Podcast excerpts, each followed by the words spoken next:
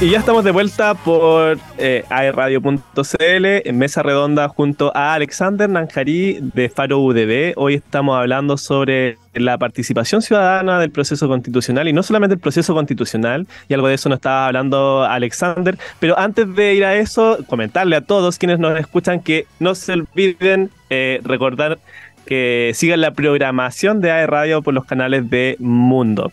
Eh, estábamos hablando sobre las iniciativas populares de norma en el marco de, la nueva constitución y esto comenzó el plazo para, votar por las propuestas. Entonces, eh, este se extenderá hasta el 7 de julio y Alexander Nanjarino estaba comentando de que eh, Faro UDD, que es donde participa, em, tiene em, un, vínculo con la ciudadanía en cuanto a lo que es la participación ciudadana.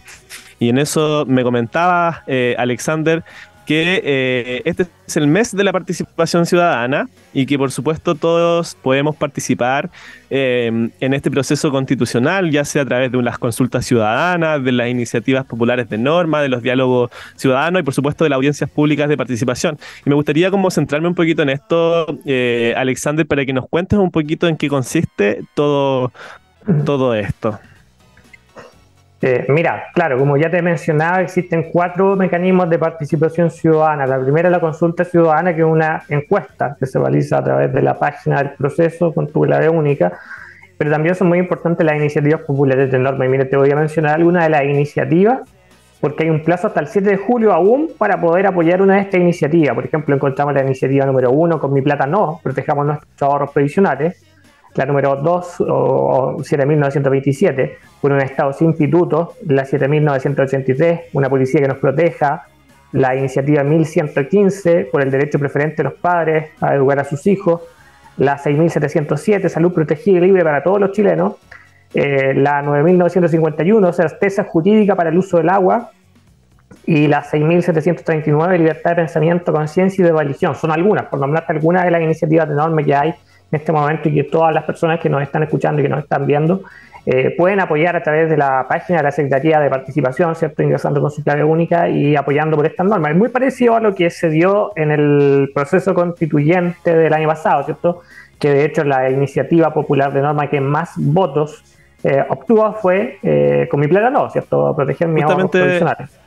Justamente eso te voy a preguntar, Alexander, porque efectivamente en el proceso constitucional del año pasado hubo también un proceso de participación donde con mi plata no fue eh, aquel que tuvo mayor cantidad de, votos. Eh, a nivel nacional, digamos, esta, esta propuesta constitucional que habla sobre resguardar el derecho de propiedad que se tienen sobre, sobre los ahorros previsionales, ya sea, eh, bueno, que sigan siendo de propiedad de las personas, digamos, que no pase a un fondo, eh, no como un sistema de capitalización individual, sino más bien a un, a un sistema quizás único o estatal, o bueno, hay, hay varias opciones, pero en base a eso, eh, de esta propuesta que también estuvo el año pasado y que fue bien polémico porque no tuvo, eh, a pesar de ser la que tuvo mayor firma, no tuvo un buen, una buena llegada al proceso constitucional en la constitución. No, no, no lo. No, no, ni siquiera lo dialogaron, tengo entendido, como que fue votado en contra. Entonces, te iba a preguntar sobre ahora, en este proceso, ¿es un éxito o es un fracaso el proceso de participación? ¿Cómo lo ves tú desde Faro UDD? Mira, ahí hay que hacer varios matices, porque claro, se han establecido estos cuatro mecanismos de participación, que no mencioné dos, pero me faltaron los diálogos ciudadanos y las audiencias públicas, que las audiencias públicas fueron hechas esta semana, y tienen una particularidad, el caso de las audiencias públicas. Eh, esa característica que la hace particulares es de que por primera vez, te diría yo, o quizás ya antes se utilizaba, pero ahora se va a hacer con, con mucho más énfasis, se ha hecho más público, se va a utilizar la inteligencia artificial para transcribir estas audiencias y obtener en un plazo de menos de un mes, o sea, el 30 de, julio ya tiene que estar listo el informe de las audiencias. Eh, a través de la inteligencia artificial te va a agrupar y te va a dar un resultado. O sea, X veces se menciona tal cosa, Y veces se menciona esto otro, y un montón de otros datos que la inteligencia artificial, siendo que es tan grandiosa, eh, te van a llegar. Entonces eso ya va a generar un insumo valioso para el Consejo Constitucional y para la ciudadanía para saber cuáles son las temáticas que más le interesan a la gente y sobre todo a la gente que participó. Pero en relación a lo que tú me decías, ¿cierto? De la norma, ¿cierto? De iniciativa de norma con mi plata, no, claro, el proceso constituyente pasado eh, la rechazó, pero eso también se debe en parte a la composición eh, política e ideológica que tenía la, la, la, antigua convención, ¿cierto? Constituyente, y que fue ampliamente rechazado por la ciudadanía, ¿cierto? En la, elección que más eh, electores tuvo eh, en toda la historia electoral de Chile, y, que fue con voto obligatorio, y que recordar que llegó al alrededor del 62%, ¿cierto? Las personas eligieron rechazo al texto constitucional estaba proponiendo la Convención Constituyente, ¿cierto? Porque eran ideas que eran contrarias a lo que sentía Chile, al sentido del chileno, a la, a tradición constitucional histórica que ha tenido eh, nuestra patria. Entonces, claro, eh, eso también nos hace un llamado de atención para que también dentro de este nuevo proceso constitucional, ¿cierto? Eh, los órganos encargados de desarrollar el proceso tomen también en cuenta estas iniciativas de la ciudadanía, ¿cierto? Que son manifestadas a través de la participación para obtener un texto que finalmente se concilie con los anhelos de la gente, pero también respetando eh, las 12 bases constitucionales, ¿cierto? Que son los 12, eh, las 12 normas, digamos, los límites de la cancha dentro de los cuales tienen que jugar eh, el, Consejo Constitucional y el proceso constitucional en sí. Bien, y, en, cuanto a eso, eh, ¿qué, qué, va a pasar, por ejemplo, con, estas propuestas electas, elegidas? Porque finalmente eh, estamos haciendo un, un paralelo entre lo que fue el proceso del año pasado y el proceso de este año. Eh, ¿Cuáles son las implicancias de esta iniciativa? O sea, ¿cuál es el rol del Consejo Constitucional respecto a estas solicitudes? Eh, de iniciativa que tú comentas, de participación ciudadana principalmente, estas, me, refiero en, en, particular, por supuesto, a las, em, a, las iniciativas populares de norma. Y Mira, claro, en, en, ese caso el Consejo Constitucional las va a tener que tomar en cuenta, pero también no tenemos que obviar eh, el hecho de que el Consejo Constitucional en este momento trabaja en la base de un anteproyecto, o sea, de un borrador que ya se hizo por la comisión experta. Por lo tanto, eh, en base a ese anteproyecto, los consejeros van a ir eh, trabajando para agregar o quitar ciertos aspectos de norma constitucional, cierto que se encuentran o que no se encuentran dentro del texto. Entonces, obviamente, si, si hay iniciativas de norma que ya se encuentran expresadas dentro de, de los artículos que ya se encuentran dentro de este anteproyecto y de lo que ya están desarrollando ellos, eh, yo creo que se tomaría como ya incluir dentro del texto constitucional que se va a ofrecer a la ciudadanía para la votación. Ahora, si no se incluyen, eh, eso también es un, es un deber, digamos, de, de, los consejeros, ¿cierto? Y también de la ciudadanía de, de, estar al, atento, atenta, ¿cierto? al proceso constitucional y, ver finalmente si se, discuten o no se discuten, porque también hay que recordar una cosa, que eh, vivimos en un sistema, ¿cierto?, de democracia representativa. Entonces las personas no pueden vivir en un estado de asamblea permanente, ¿cierto? Donde todos discutamos, ¿cierto? Las normas, no. por, algo elegimos un grupo de consejeros, ¿cierto? Para que representen la, voluntad popular, ¿cierto? Y la soberanía nacional en, términos de, construir este texto que se va a ofrecer nuevamente a votación. Eso es muy importante, tener en cuenta de que el texto se va a ofrecer a la ciudadanía para que la ciudadanía se exprese democráticamente el 17 de diciembre y diga, bueno, me gustó el texto o en realidad no me gustó el texto. Así es, esta vez la opción va a ser a favor o en contra, ya no existe esta de rechazo a prueba, sino que lo llamaron de forma distinta.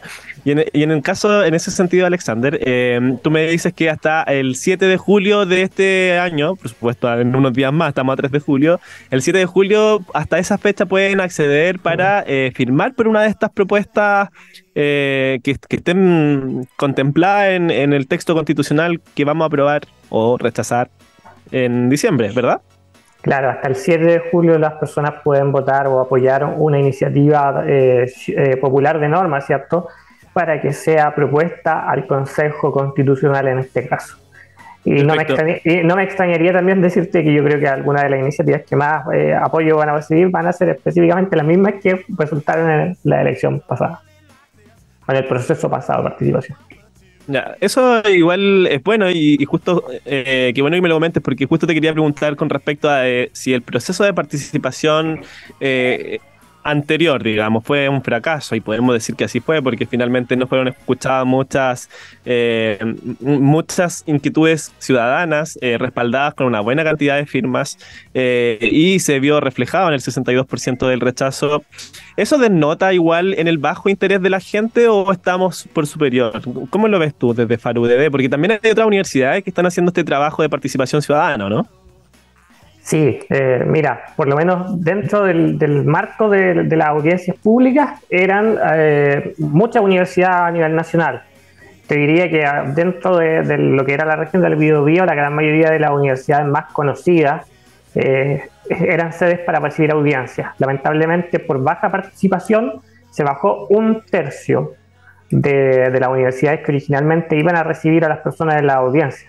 Entonces, de hecho, por ejemplo, nosotros mismos como universidad eh, estábamos preparados para recibir en un día 49 audiencias de participación y finalmente bajó la lista solo 12 por día. Entonces, eso también denota un escaso eh, interés por participar de parte de, la ciudadanía, pero también pasa por un tema eh, de, analizar la coyuntura, ¿cierto? De, analizar la contingencia, ¿cierto?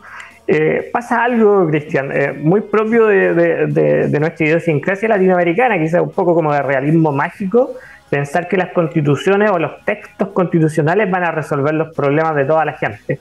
Yo recuerdo eh, con mucha, eh, bueno, no sé, con un poco de tristeza quizás, eh, cuando empezó todo este tema del proceso constitucional y, una señora que entrevistaron en televisión en, la Plaza de la Independencia dijo, más encima está siendo transmitida a nivel nacional, y, ella dice, estoy muy feliz porque con esta nueva constitución ya no va a haber más injusticia, no va a haber más pobreza, vamos a ser todos muy felices. Entonces todavía me acuerdo de eso, entonces eh, yo vivía, pienso y digo, pobre mujer, o, sea, o fue muy ingenua o de verdad estaba muy engañada, porque lamentablemente eh, los textos constitucionales eh, colocan normas básicas para la, para la sociedad, normas que pueden o restringir o promover el desarrollo de la voluntad humana, el desarrollo de los individuos para hacer que este país cierto sea más desarrollado, para que avance cierto y, combatamos la, la, pobreza, cierto el subdesarrollo, eh, pero pensar que la constitución per se va a venir a, solucionar todo, eh, yo creo que es una cuestión eh, un poco inocente, quizás. Sí, yo igual he, visto eso, la verdad. Y, bueno, yo lo he dicho en otras oportunidades en este mismo programa que yo cuando entré a estudiar Derecho conocí lo que era la Constitución, pero la verdad es que antes no tenía mucho conocimiento y, me imagino también eso pasa, la carencia de educación cívica en nuestro, en nuestro país. No, no, no, digo que sea todos iguales, muchos salen del colegio con conocimiento en esta materia, pero al menos en mi caso no me enteré más en profundidad hasta que entré a la carrera. Y yo creo que hoy en día ya está cada vez más eh, está cada vez más, es como en, el tema normal, en el tema común de la gente, en su mesa, digamos, en, su casa, el tema constitucional, pero el proceso que estamos viviendo ya las personas saben lo que es una constitución, saben lo que les garantiza, eh, pero claro, efectivamente pasaba eso de que muchas personas creían que lo iban a cambiar todo con una constitución y que efectivamente... Eh, una constitución te va a decir, pucha, desde ahora el medio ambiente está libre de contaminación. Y la verdad es que no es así finalmente todas esas garantías constitucionales deben estar em, deben estar reguladas a través de normas. Y, bueno, eh, qué bueno que también tú hables un poquito de, lo que se, se de, lo contingente, porque finalmente me imagino que todo este proceso constitucional también va subordinado a cómo está la contingencia política. Hoy en día las personas no están muy interesadas en la política, o sí, pero no muy interesadas por, por tantos cambios que han habido y por muchas decepciones que muchos encuentran. O sea, no es menor, por ejemplo, eh, que se haya destapado el, escándalo de la semana pasada de, eh, de bueno, de fraude al fisco, de... Eh, de e, evidente em, traspaso de dinero del gobierno a muchas fundaciones eh, pro gobierno que em, pudieron haber eh, obtenido estos recursos públicos para poder hacer campaña por una opción presidencial. ¿Cómo se ve eso actualmente, Alexander, en cuanto a, cómo ha sido... Em, bueno, yo no he visto en, lo particular una posición del gobierno ahora, quizás muy pronto para hacerlo.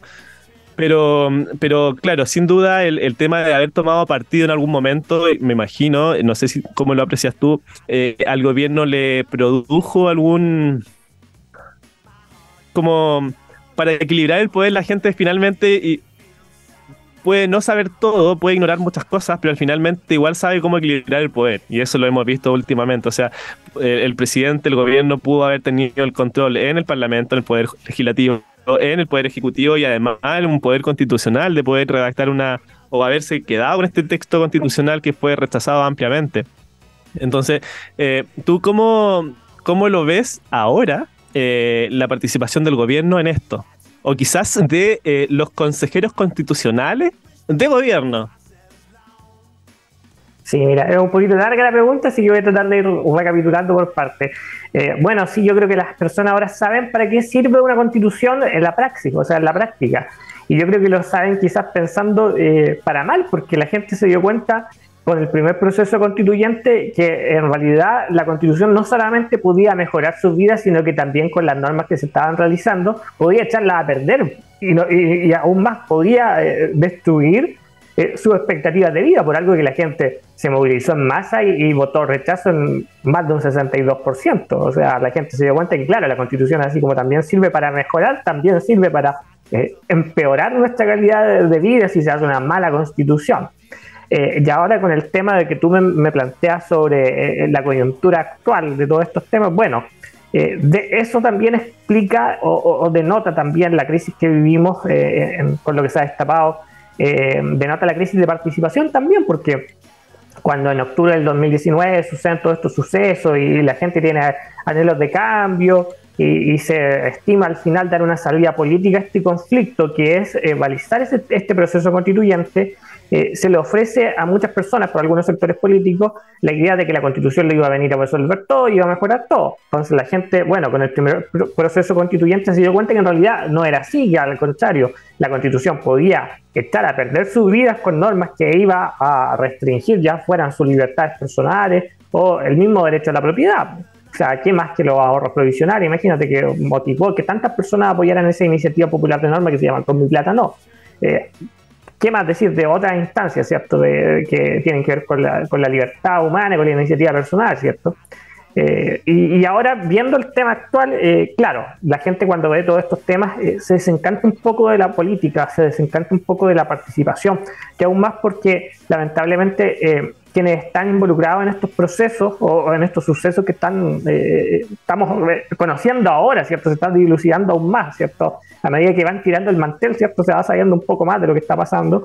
la gente empieza a parar un poquito las antenas porque dice, bueno, pero y, estos políticos no eran los que nos ofrecieron de que eh, tenían una escala superior de moral y de ética y, que eran mucho mejores que los 30 años, que se suponía que 30 años que había estado todo tan mal y, que había que cambiarlo todo. Entonces, eso también te, hace pensar eh, no solamente a la gente, sino también a uno y dice, bueno, entonces, eh, ¿cómo era esto? Si había que cambiarlo todo, pero en realidad parece que no, no cambió nada porque eh, vemos igual estos vicios de la política, ¿cierto? Que pensábamos que ya no, no existían o no se practicaban. Y aún más escuchábamos, ¿cierto?, de que no, no se iban a volver a practicar, ¿cierto?, porque se encontraban en, una escala de moralidad superior, ¿cierto? Entonces, tú cuando te vistes en política, lamentablemente con una ética y una moralidad superior, y haces de la política un hecho moral y ético, corres siempre el riesgo de que tu discurso se caiga porque lamentablemente eh, la política no se puede guiar por completo por designios éticos o morales, porque la ética y la moralidad, por ejemplo, tuya o de la persona que nos escucha o la mía es diferente. Entonces, eh, obviamente que la política sí tiene que guiarse por ciertos principios, rectitud, ¿cierto? la honradez, la probidad, ¿cierto? Pero se puede hacer de la, de la política, ¿cierto? Una actividad eh, moral o religiosa prácticamente, ¿cierto? Porque si no corre el riesgo de que todo tu discurso se caiga, ¿cierto? Y de que, bueno, que la escala de moralidad superior, ¿cierto? Eh, sea una farsa. Y eso hace que la gente también eh, se sienta más descontenta de la política y de los políticos. Sí, sí, y bastante descontenta se siente la gente con esta situación efectiva que, está pasando hoy en día, que como lo, lo, tildábamos el escándalo de la semana, hablaremos un poco de eso también en el tercer bloque. Pero Sí, la, verdad es que hay una desconexión de parte de, de las personas con respecto a esta decepción que se suponía que tenían una escala moral superior, como lo, dijo el mismo ministro George Jackson en su momento. Pero eh, también en base a eso, podría influir mucho este proceso constitucional en que va a ser la constitución del presidente Gabriel Boric, en cierta manera, aunque con una mayoría, por supuesto, republicana o más de derecha en, en el Consejo Constitucional. Eh, y en base a eso, eh, ¿qué sucede? Bueno, si se aprueba la constitución, me imagino que habrán disposiciones, eh, disposiciones que dirán cuándo comienza a regir, etcétera, una vez que se publique o ya sea una disposición de, otro momento, en otro tiempo. pero ¿qué, ¿qué sucede si no se aprueba esta constitución, este texto constitucional? ¿Qué va a pasar y cuál va a ser la opción? Porque finalmente las normas o lo que la gente quiere cambiar de una constitución siempre se ha podido a través de reformas constitucionales y ahora el quórum es menor. Entonces, eh, ¿cuál, es, ¿cuál es el proceso que seguiría en caso de que no se apruebe este texto?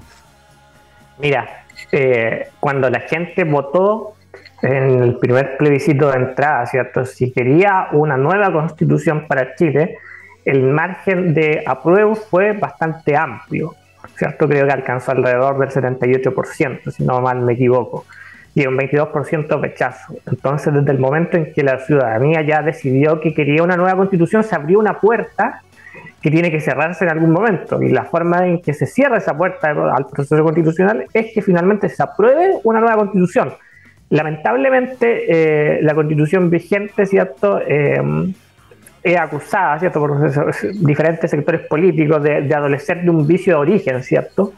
Eh, pero que finalmente, ¿cierto?, fue legitimada en amplias veces, o sea, en 1989, en el 2005, y ampliamente reformada, tiene alrededor de 42 reformas en la Constitución. Entonces, imagínate, una Constitución también muy moderna, porque una Constitución, imagínate, que te permite hacer amplias reformas, una Constitución flexible, que se, se adapta a los tiempos, se adapta a la gente, una Constitución también moderna. La Constitución es, rígida, ¿cierto?, refractarias no permiten el desarrollo de las personas. Eso es muy interesante lo que tú dices, Alexander, porque efectivamente... Eh, copio de lo que tú digas, de, lo, de, lo, que has dicho durante el programa, digamos, y que estoy muy de acuerdo que la constitución no se viene a redactar toda de un momento para otra, sino que también viene heredando ciertas, eh, ciertas partes de crecimiento institucional en, en, la historia republicana de Chile. O sea, cada constitución va dejando un legado, me imagino que... Eh, se van a ir rescatando principios, derechos, garantías constitucionales que ya han estado en las constituciones anteriores y que claramente algunas de esas están dentro de estos bordes, 12 bordes constitucionales. Em, pero esta constitución eh, de ahora, digamos, eh, podría em, quedar eh, obsoleta por completo en cuanto a sus principios fundamentales, ya sea, hay un principio que está bien en, disputa actualmente, que es aquel que le da eh, la participación o, la prioridad a la persona y que el Estado está a su servicio, digamos, que sería como el rol subsidiario del Estado, donde las personas son el motor de la sociedad, el motor de la economía, y el Estado solamente está cuando eh, el particular no lo puede hacer de forma satisfactoria o bien no no, puede, hacer, no, puede hacerlo de lleno. Eh, y hoy en día hay un borde constitucional que es el eh, Chile es un estado social y demócrata, democrático de derecho que en cierta manera suena bonito, a las personas les suena bonito, pero nosotros que hemos estudiado un poquito más de la etimología de las palabras y su significado jurídicamente hablando, eh, puede cambiar completamente lo que es cómo se entiende la participación de las personas en sociedad ya sea que un rol solidario del Estado podría estar mucho más presente en el Estado para eh, otorgar todas las cosas que necesitan las personas, pero así también quitarle un poco la libertad a ellos para decidir. Entonces, eh, te quería preguntar en base a eso, ¿tú crees que se pueda llegar a algún, eh, a algún crossover, por decirlo de cierta manera, un mix en que puedan conciliarse la subsidiariedad con la solidaridad y poder convivir juntos en un texto constitucional o de lleno eh, no se puede hacer. Mira, es importante lo que mencionas tú porque, claro, eh, no hay que conocer algo que tienen todas las naciones y los pueblos, y es su historia constitucional. Entonces, por ejemplo, ¿por qué fue ampliamente rechazada el texto de la constitución, o sea, el texto constituyente, ¿cierto?, de la convención anterior? Es porque eh, obviaba esa historia constitucional, ¿cierto? Venía a refundar Chile. Y Chile nadie podría desconocer ciertas estas 12 normas que son que primero somos una república, o sea, nadie podría decir del día de mañana que somos una monarquía, ¿cierto? Y no sé, elegimos a Cristian Carrillo como rey, ¿cierto? De Chile. O, nadie podría decir, ¿cierto? Que eh, vamos a tener un, parlamento unicameral, cuando siempre hemos tenido un parlamento bicameral, siempre existió el Senado de la República. O imagínate, en la misma constitución actual, que incorpora una novedad como es el recurso de protección. Imagínate, un recurso ampliamente ahora aprovechado ante la vulneración de una garantía constitucional o de un derecho constitucional y que opera, pero de inmediato la Corte de Apelaciones. Exacto, eficiente. Eh, obviamente que hay principios que se van a mantener. Y que, eh, pero como dices tú, eh, la dinámica de, o la tónica ¿cierto? de este debate actual se va a centrar en esto que se ha llamado Chile un Estado democrático y, un Estado democrático y social de derecho, ¿cierto? Es muy curioso porque es muy curioso porque fíjate que claro, eh, la constitución actual reconoce la, autonomía de la persona humana, o lo que podríamos decir que está inspirado en el principio de subsidiariedad.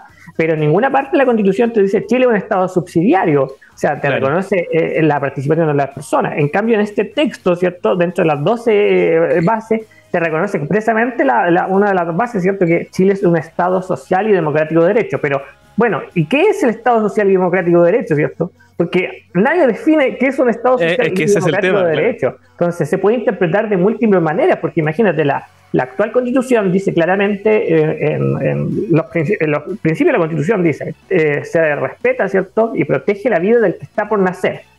Pero de la misma manera y con ese precepto constitucional, ahí mismo la Constitución eh, Tribunal Constitucional interpreta y dice que el aborto, por ejemplo, en tres causales, es constitucional.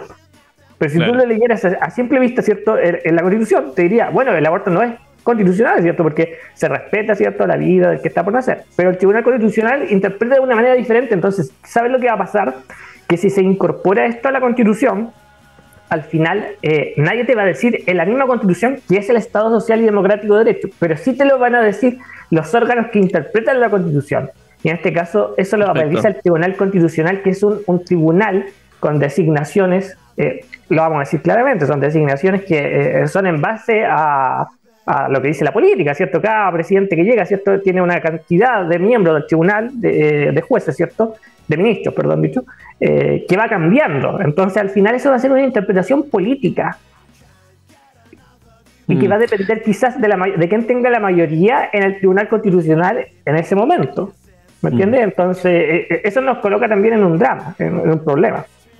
Sí, y, me gustaría hacer un alcance con respecto a lo que tú comentas, Alexander, porque efectivamente la constitución vigente no, no dice en ninguna parte que Chile es un Estado subsidiario, pero se desprende del artículo 1 de la constitución donde primero habla de la persona, o sea, en su artículo 1, inciso 1, dice las personas nacen libres e iguales en dignidad y derecho. Dignidad y derecho. Y, fue un paralelo que fue muy comentado en el proceso constitucional anterior, fracasado, eh, porque el primer artículo decía eh, Chile es un Estado social y democrático de derecho. Entonces ya cambia esa figura de la persona primero, sino que el Estado está primero.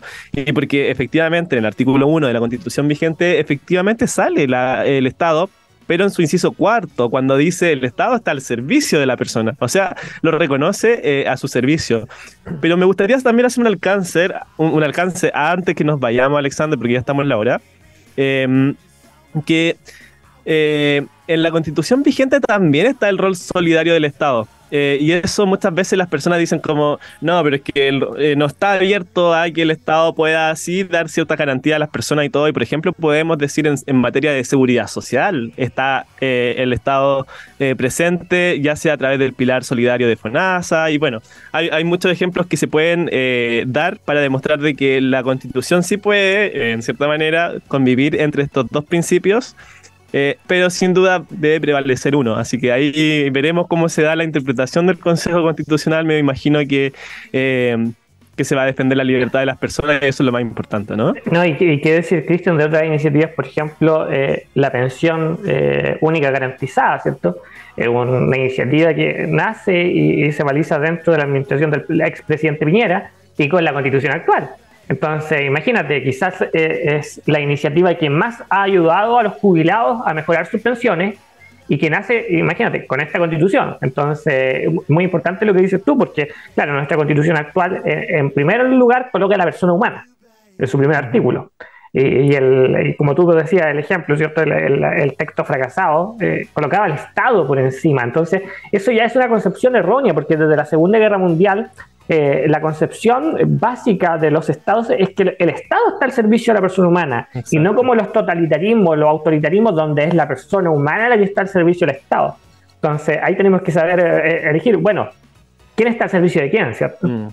Que eso es lo, es lo, interesante, que a mí la verdad me, me, fascinó de haber estudiado Derecho en su momento, de poder interpretar estas cosas, que de pronto tú puedes leer, Chile es un Estado social y democrático de derecho, y qué lindo lo que dice, pero vamos al fondo, vamos a la etimología, vamos al significado, y claro, te empiezas a dar cuenta que pueden haber muchas cosas que de pronto no favorecen eh, a las personas o no a ti como no te representa porque finalmente eh, limita tu libertad para poder eh, actuar en la sociedad. Eh, Alexander, estamos en la hora. Eh, yo te quiero agradecer eh, tu, participación, agradecer a través de ti también a Paro UDB, que cada semana dispone de excelentes profesionales para hablar sobre la contingencia política.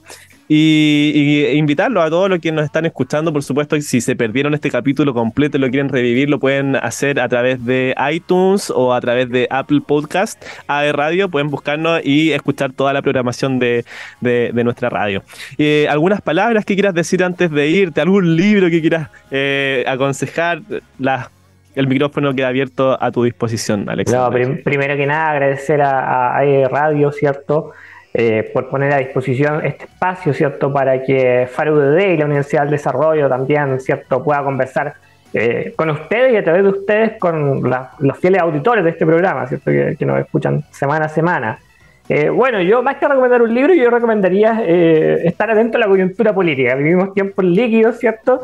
Y cualquier mm. cosa puede pasar. Entonces, imagínate ahora en menos de una semana nos enteramos, ¿cierto?, de, un escándalo de proporciones que no solamente implica eh, personas políticos, sino también dineros públicos, dinero de los contribuyentes. Entonces, yo encuentro que ahí, por ejemplo, hay un tema al que hay que estar atento, ¿cierto?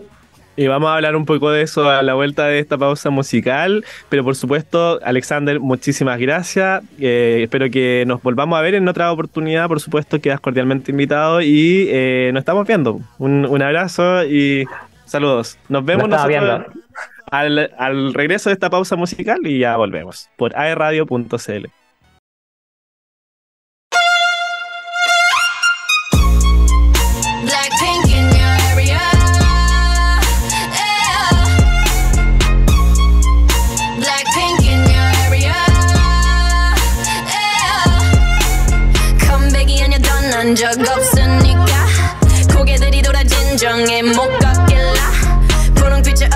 drip drip freezing on side shut it down what what what what 게임이 안에 뛴 적이 없으니까 지저분이 목에 먹줄은 내 거니까 땅바닥에 단표로 we go to zero five shut it down uh uh uh uh 초록빛을 내려 머리 위로 don't trip baby 겸손하게 그냥 앉아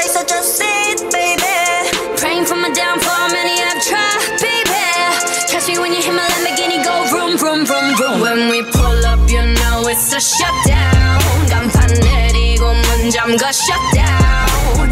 Whip it, whip it, whip it, whip it, whip it, whip it, whip it, whip it. It's black and it's pink once the sundown. When we pull up, you know it's a shutdown. 간판 내리고 문 잠가 shutdown. Whip it, whip it, whip it, whip it, whip it, whip it, whip it, whip it. Keep watching me shut it down. Nah, you don't wanna be on my best side. That's right, I'm sliding bunch of wannabes wanna be me. Me three if I was you. Been around the world, pose on your girl, Vivian since we invested, uh. Need a lesson, see the neck, see the stresses we don't buy, we regressing, uh. A rock star, a pop star, but rowdy. I say bye to the paparazzi. Get my good side, I'll smile for ya. No, it ain't fair to ya, it's staring you like what now? Black pink in your area, the area been shut down, it's a shutdown.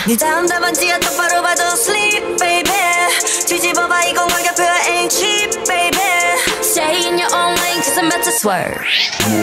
Catch me when you hit my Lamborghini, go vroom, vroom, vroom, vroom. When we pull up, you know it's a shutdown. 간판 내리고 문 잠궈 shutdown. Whip it, whip it, whip it, whip it. Whip it, whip it, whip it, whip it. It's black and it's pink once the sundown. When we pull up, you know it's a shutdown. 간판 내리고 문 잠궈 shutdown.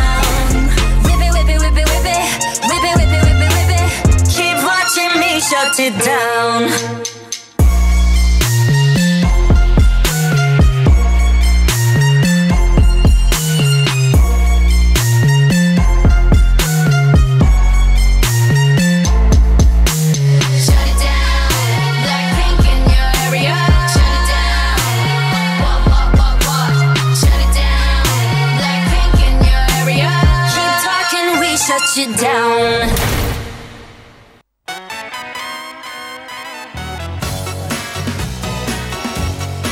Ya estamos de vuelta en Mesa Redonda por www.aeradio.cl. Para terminar el último bloque de este capítulo, por supuesto, quiero invitarlos a todos a hablar de Corcudec. Obras de teatro, conciertos, ópera y lunes cinematográficos son algunos de los panoramas que puedes encontrar en el Teatro de la Universidad de Concepción ubicado frente a la Plaza de la Independencia en pleno centro de Concepción.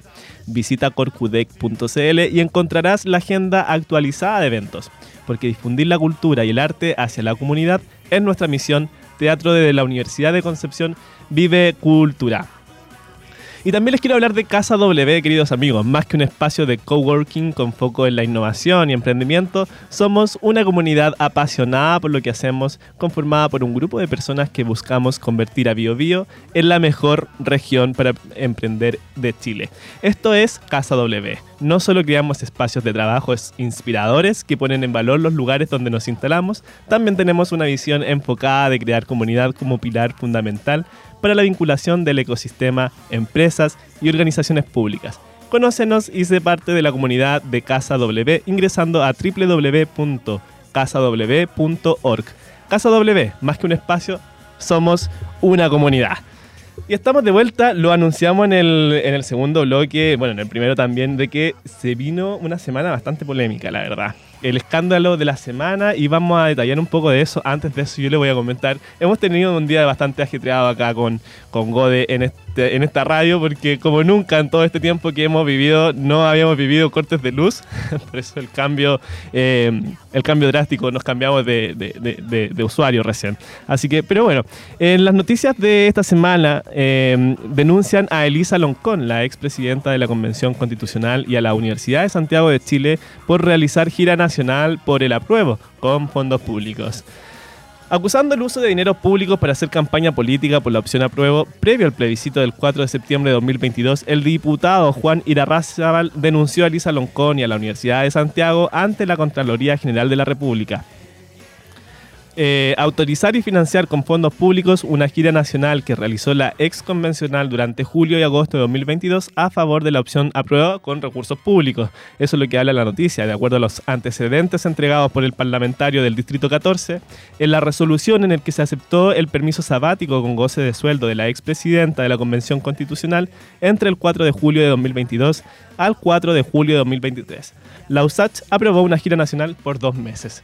Pero esto no fue todo, y por, qué digo que es el escándalo de la semana, porque se dio a conocer que es 479 millones de dólares fueron eh, las transferencias que el gobierno de Gabriel Boric hizo durante 15 meses a fundaciones, corporaciones e instituciones privadas ligadas, por supuesto, a, eh, al sector político de Gabriel Boric y principalmente eh, eh, lo que puso nuevamente en el debate la diligencia con quien entrega, entrega los recursos fiscales fue la polémica en torno a la Fundación Democracia Viva, ligada a Daniel Andrade, pareja de la diputada Catalina Pérez de Revolución Democrática. Durante el gobierno del presidente Gabriel Boric, 3.298 fundaciones, corporaciones e instituciones privadas han recibido transferencias desde entes públicos. Los aportes suman 384 millones, eh, unos 479 millones, en 15, millones de dólares en 15 meses. Vamos a ver, eh, en general son hartas noticias eh, con respecto a este tema. ¿ah? Yo estoy diciendo cifras, pero finalmente se han ido sumando durante cada día más. Y en esto también ha sido implicada la delegada, la delegada presidencial de la región del Biobío, Daniela Dresner, que también fue vinculada a estos temas de tráfico de influencia, fraude del fisco. Pero ella señala, acá no existe nada que se haya hecho fuera de la ley. Dresner responde a cuestionamientos por vínculo con fundaciones investigadas.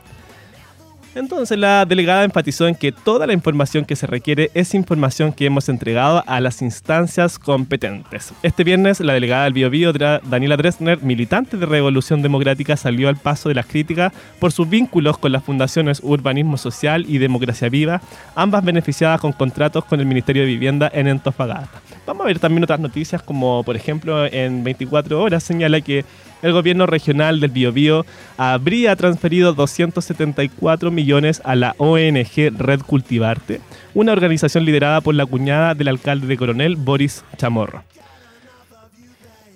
Según informó el medio BioBio Chile, La aprobación de este traspaso de dinero se realizó el pasado 14 de octubre del año 2022 a través de un convenio alcanzado por el gobernador regional Rodrigo Díaz y Elizabeth Villanueva Granfeld, representante legal de la institución. Por supuesto, los diputados de la región tildan de descalabro los traspasos del gobierno regional del Biobío a la fundación ligada al alcalde y a su cuñada. Y también el ministro eh, Montes anuncia sumario contra Ceremi del Maule, algo que la verdad yo nunca antes había visto que se le hiciera un, sumario a un, a un Ceremi. Por lo general eh, se les pide la renuncia, pero acá, eh, ante este blindaje que le entregó el presidente Boric, el ministro de Vivienda, Carlos Montes, anunció que instruyó un sumario contra el Ceremi de la cartera de la región del Maule Maule, Rodrigo Hernández, de Revolución Democrática, por su vinculación con la Fundación Urbanismo Social, que recibió millonarios pagos del ministerio.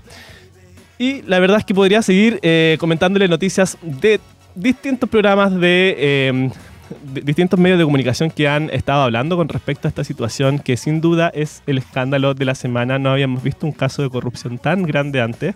Eh, es superior a otros casos emblemáticos de nuestro país, como eh, Sokimich y, bueno, varios casos que, han ocurrido. Eh, lamentable, porque finalmente uno piensa en que las personas que hoy están en el Poder Ejecutivo son aquellos que, en cierta manera, prometieron que tenían un estándar moral y con estas mismas palabras eh, que el resto. Entonces, finalmente, eh, da una decepción tremenda ver esta situación en que cada vez se están dando a conocer más personas que están vinculadas a este tráfico de influencia, a este fraude al fisco, eh, en donde lamentablemente los recursos del Estado, los recursos del país, eh, no llegan a los bolsillos de las personas, sino en más aparataje estatal.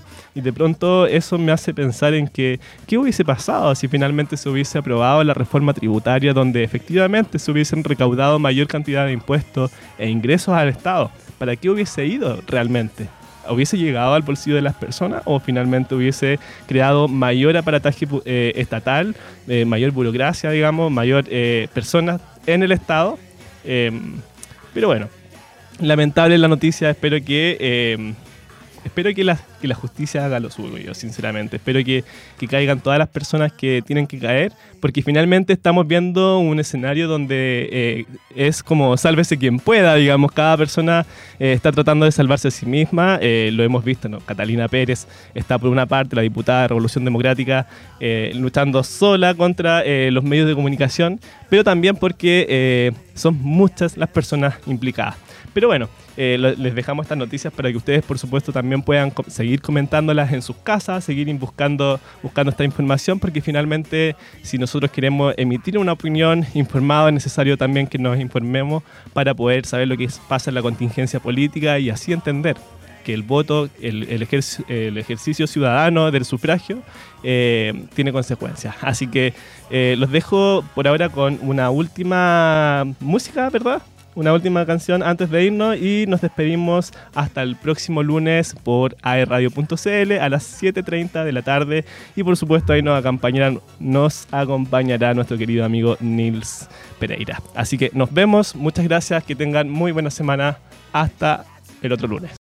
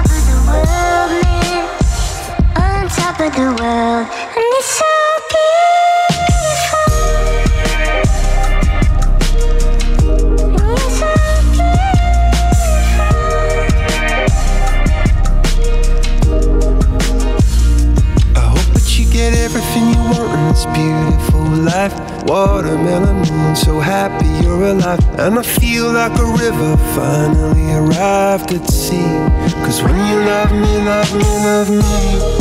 When you love me, love me, love me. When you love me, love me, love me. When you love me, love me, love me. I know I'll be on top of the world, man. On top of the world.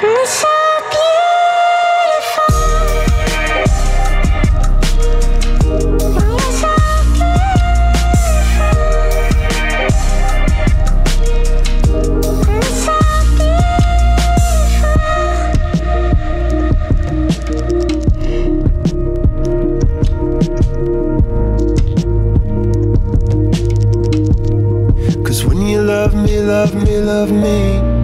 When you love me, love me, love me.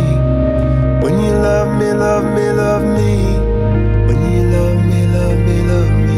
I know I'll be on top of the world, man. On top of